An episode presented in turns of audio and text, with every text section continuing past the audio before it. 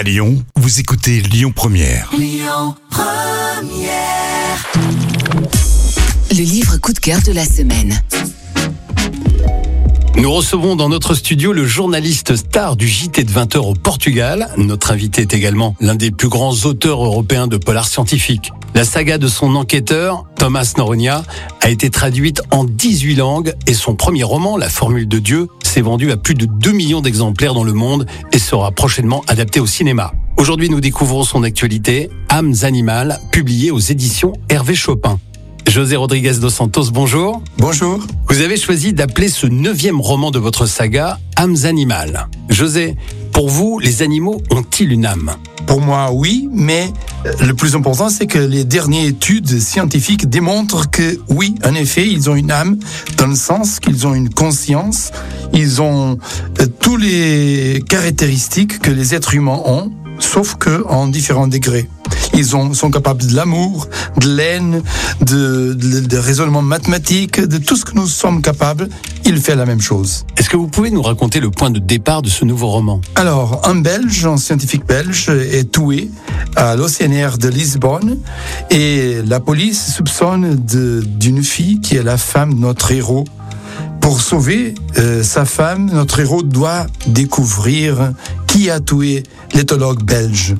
Et pour euh, le comprendre, il faut comprendre les recherches de cet éthologue, de et sont des recherches autour de l'âme animale. Est-ce que vous pouvez nous parler de votre travail d'écriture qui s'est notamment appuyé sur les dernières recherches scientifiques en éthologie? La science est à cet instant en train de faire des grandes découvertes sur les animaux. On a découvert par exemple que les animaux sont capables de raisonnement arithmétique, que les animaux ont des, des langages, ils, sont, euh, ils ont des langages avec euh, la grammaire, la syntaxe.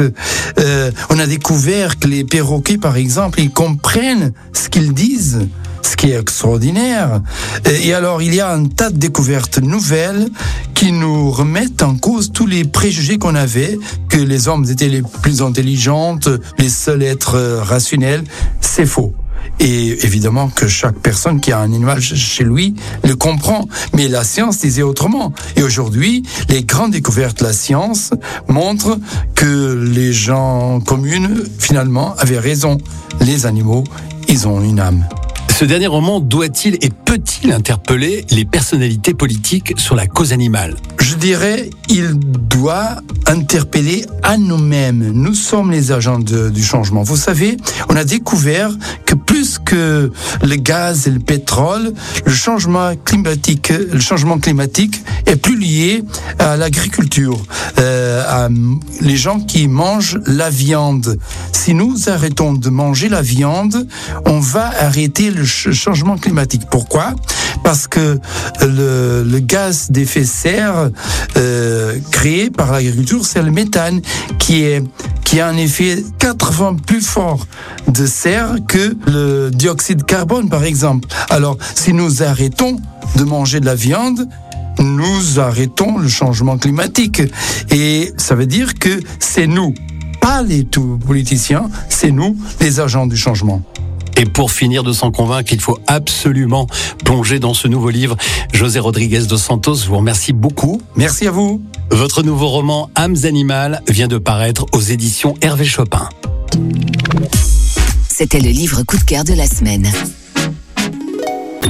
Écoutez votre radio Lyon Première en direct sur l'application Lyon Première, lyonpremière.fr et bien sûr à Lyon sur 90.2 FM et en DAB+. Lyon Première